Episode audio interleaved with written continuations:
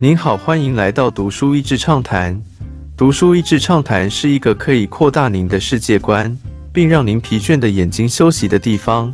短短三到五分钟的时间，无论是在家中，或是在去某个地方的途中，还是在咖啡厅放松身心，都适合。《女佣浮生录》原著，本书是 Netflix 影集《女佣浮生录》的原著书籍。从一个单亲妈妈的视角看见贫穷边缘的挣扎。本书作者史黛芬妮·兰德在二十八岁时，原本打算离开家乡，完成自己成为作家的梦想，但她因为一场夏日的短暂恋情，未婚怀孕，让这个梦还没起步就碰上了顿点。作者自己成长的家庭并不是非常的富裕，但至少他们是没有缺乏的。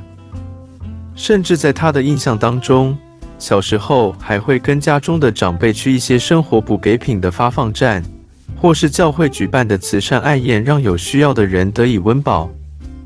他怎样也没想到，几个生活中的转变，让他在年华正盛时变成寻求救济的那一方。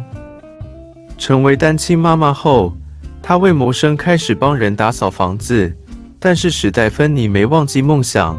除了工作与照顾女儿，他还选修网络课程，努力取得大学学分。他更是一有机会就写作，写下美国低薪穷忙族没人述说的真实故事。他靠着政府发放的食物券和妇婴幼儿营养补充计划 （WIC） 购买食物，政府也提供他栖身之所，但那同时是中途之家。冷漠的公务人员认为史黛芬妮能得到协助已是幸事，但她一点都不感到幸运。她就这样一字一句写下生活中发生的点点滴滴，记录下这场奋斗之旅，打破世人对于穷人根深蒂固的偏见。数据上看不见的挣扎，故事从她成了单亲妈妈开始。只有高中文凭的她没有家庭的支援。只好寻找打扫清洁的帮佣工作来赚取利益规定的最低工资还低的薪水。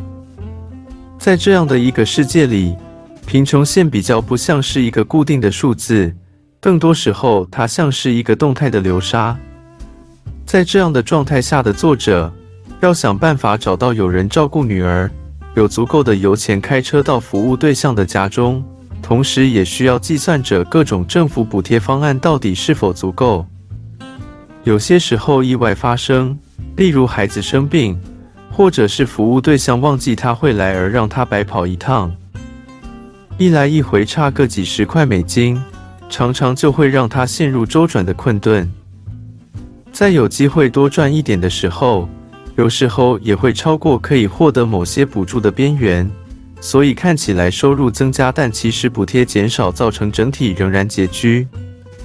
我想起以前曾经读过一本经济学家在研究贫穷人士对金钱的决策方式。很多时候，那些不理性的背后，是因为看不见有未来的前提之下，至少满足短期需要的结果。无处不在的偏见，比没有钱更痛苦的是什么呢？在美国有一种说法叫做 “welfare queen”，福利女王，一词是贬义，指的是通过欺诈。危害儿童或操纵而滥用或收取过多福利金的妇女，也一直者领政府补助的人是在偷窃纳税人的钱。作者有一次跟一位好久不见的朋友聊起自己的近况。一般来讲，他不太愿意让朋友知道自己的窘境，但当天那位朋友是他认为比较可以信任的。就在他说到领政府补助的各种困难时，朋友突然对他说：“You re welcome。”作者一脸狐疑地问朋友说：“我有向你道谢吗？”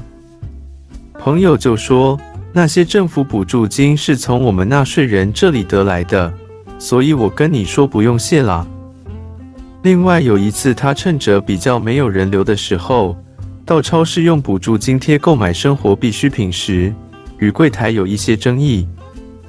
此时，柜台人员大声说出他是用补贴来付钱。后面不耐烦排队的人，其中一位大叔就很大声地说：“不用谢了。”作者特别感觉到，在金融风暴的那几年，所有的纳税人压力都变得很大，所以对于移民者以及救济金补助的人，更加有一种被剥夺的感觉，不切实际的好意。而各种让人羞耻的经验，还不是最痛苦的。书中有几个故事，是作者在照顾孩子与工作的蜡烛两头烧时，有时候会得到旁人的一些意见。这当中包括自己的朋友，包括医护人员，同时也包括一些公家单位的人。通常当事人会好意的告诉他应该怎么样来做些改变。但往往是他快速在脑中盘算一遍之后，知道自己无法负担而拒绝。别人不明白他的拒绝，而进一步追问一下，他才说出自己没有钱可以负担。这时候常常得到的一句话是：“你如果真的在乎孩子，你就会想办法。”这样轻轻的一句话，即便背后有再多的好意，也挡不住那些排山倒海而来的羞愧和自责。好像他好不容易压抑着心中的那些对自己的指责，这一句话的时间，那全然溃堤。走出长长山洞，看见阳光。其实我在读这本书的时候，有很多段落会觉得作者自己做了几个不太好的决定，也有一些时候，我可以感觉到不同文化中截然不同的价值观所产生的影响。例如，有些他认为必须购买的食品。我相信亚洲人一定会觉得他还没穷到一个真正会节省的程度，但还是不会言在美国的社会中那样的状况是非常辛苦的。我另外有一个疑问是，为什么作者除了家人之外，并没有其他的支持系统呢？这个故事很令人安慰的是，作者碰到许多好的雇主，以及一些愿意帮助他的善心人士。再加上后来他自己也力争上游，一边找资源上大学，让自己的人生有了新的希望。他的写作就算是在贫穷的几年也没有中断过，诚实的记录下了自己面临的人生困境，反而成了将自己人生故事变成畅销书的前提。